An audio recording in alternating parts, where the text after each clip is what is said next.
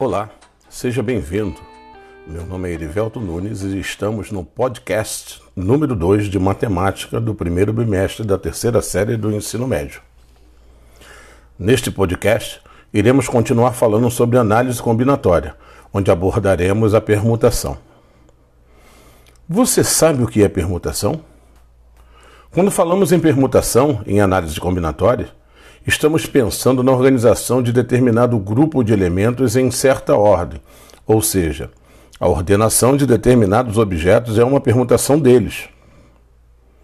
Entretanto, existem três tipos de permutação: a permutação simples, onde não há repetição de elementos, a permutação por repetição, onde há repetição de elementos, e a permutação circular, onde os elementos de um conjunto estão disponibilizados em torno de um ciclo.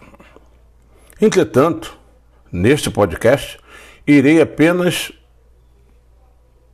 falar ou tratar da permutação simples.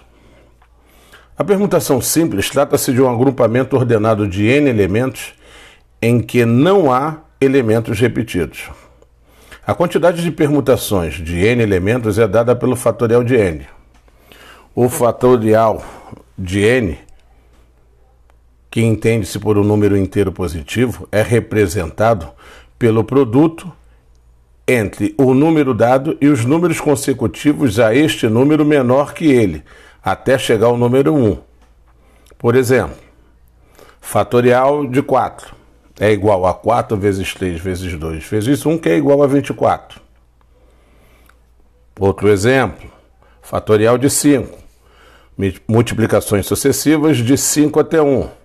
Teríamos, então, 5 vezes 4 vezes 3 vezes 2 vezes 1, que é igual a 120. Assim fica fácil determinar a permutação simples.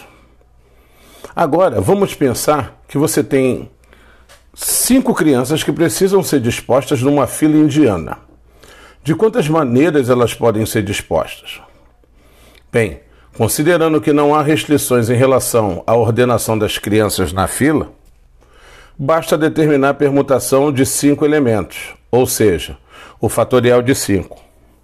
Concluímos então que ao determinarmos o fatorial de 5, encontraremos como resposta 120, ou seja, Existem 120 maneiras de dispor de cinco crianças numa fila indiana. Um outro exemplo, muito interessante, de aplicação da permutação simples, na identificação da quantidade de anagramas que podemos formar a partir de uma palavra dada.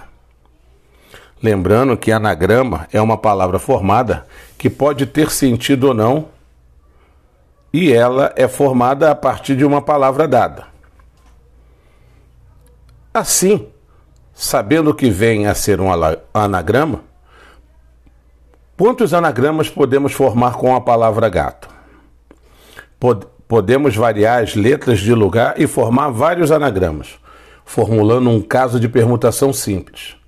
Então, dessa forma, basta determinar a permutação do número de letras da palavra gato e obteremos a permutação de 4 que corresponde ao fatorial de 4, que é igual a 4 vezes 3 vezes 2 vezes 1, que é igual a 24.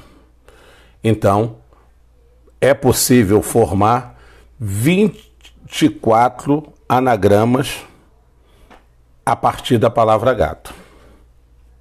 Bem, com esse exemplo, encerramos mais um podcast. Espero que você tenha gostado.